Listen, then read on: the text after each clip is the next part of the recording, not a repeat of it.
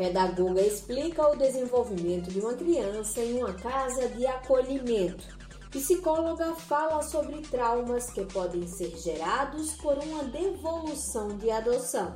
Eu sou Camila Caê e começa agora o Em Dia com a Justiça. Em Dia com a Justiça.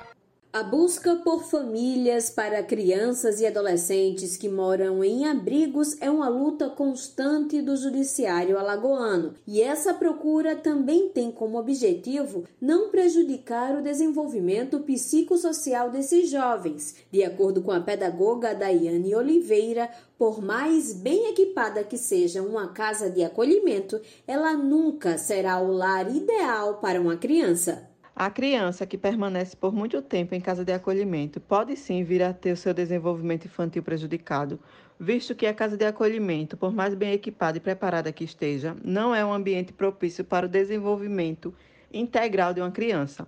A gente sabe que para que a criança possa se desenvolver plenamente, ela precisa estar em um ambiente familiar adequado. E é por isso que a gente tenta fazer com que essas crianças que estejam aptas à adoção passem o menor tempo possível em uma casa de acolhimento. A falta de um ambiente familiar dificulta o desenvolvimento da individualidade de uma criança, já que no abrigo quase tudo é compartilhado. Por ser uma instituição com normas, regras e horários específicos para cada atividade, a casa de acolhimento acaba interferindo no comportamento das crianças e dos adolescentes, por limitá-los a determinados afazeres. Muitos deles deixam de ter sua individualidade para aprender a conviver e se adaptar com o coletivo, o que acaba gerando comportamentos agressivos ou passivos. Já que se eles tivessem uma família, eles estariam adaptados ao ambiente familiar e em uma casa de acolhimento isso não é possível. Atualmente, a maioria das crianças aptas para a adoção no estado tem mais de 5 anos e todas elas carregam uma história de abandono ou de dor mas muitos pretendentes à adoção não sabem dessas peculiaridades e acabam idealizando uma criança que nem sempre condiz com a realidade. É natural que os postulantes cheguem com o ideal de criança para adoção de 0 a 3 anos, o que nem sempre condiz com a realidade das crianças e adolescentes que estão aptas à adoção. Na maioria das casas de instituições, as crianças são de 5 anos para cima ou adolescente.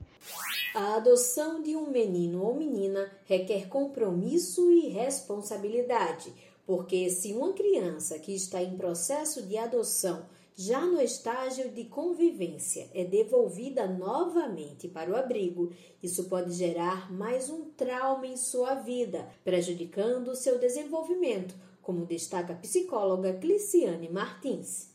Isso pode acarretar, sem dúvida nenhuma, algum tipo de trauma psicológico para a criança ou para o adolescente. É, não só pelo fato dela ter sido devolvida, mas porque a criança já vem num processo de trauma, de um primeiro abandono ou de um primeiro de uma primeira retirada da família por, por conta de negligência, de maus tratos, de abuso, de alguma conduta que não condiz com as obrigações legais dos pais. Então, essa segunda devolução chega a ser ainda mais complicada, porque a criança dentro da instituição, ela já vem criando aquela expectativa de ser cuidada por, por uma família, de ser amada por uma família. E quando finalmente isso ocorre e essa devolução é feita,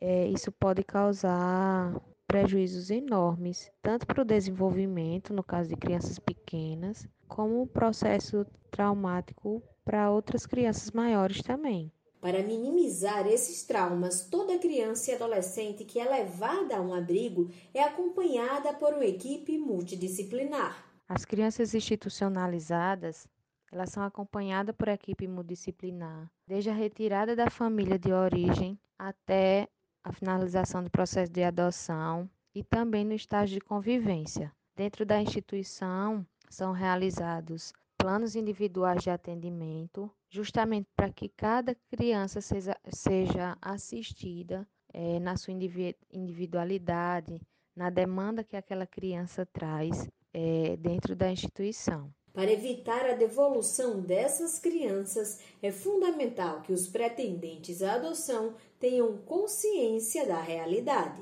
O que o pretendente à adoção precisa saber é justamente que ele está adotando uma pessoa, uma criança, um adolescente que vem de contextos e realidades diferentes. Que nesse estágio de convivência, o período de adaptação ele pode ser positivo ou negativo, e sendo negativo, esses comportamentos podem ser externalizados de diferentes formas, seja ele comportamento agressivo, transtorno alimentar, transtorno psicológico, enfim, são N possibilidades, mas o mais importante é que o pretendente esteja aberto a acolher essa criança, apto e consciente daquela realidade. O Em Dia com a Justiça fica por aqui. Para saber mais sobre essas e outras notícias, é só acessar www.tjl.juiz.br e seguir o TJ nas redes sociais. Até mais!